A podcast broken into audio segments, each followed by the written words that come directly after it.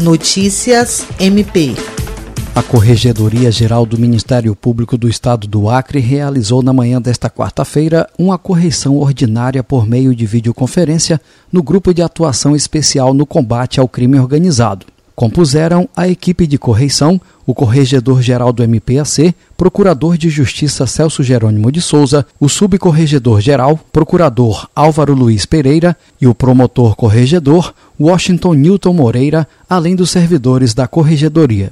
O objetivo da iniciativa é verificar a regularidade dos serviços e aspectos da atuação funcional no órgão ministerial e identificar eventuais deficiências que, uma vez corrigidas, permitem o aprimoramento da atuação do Ministério Público.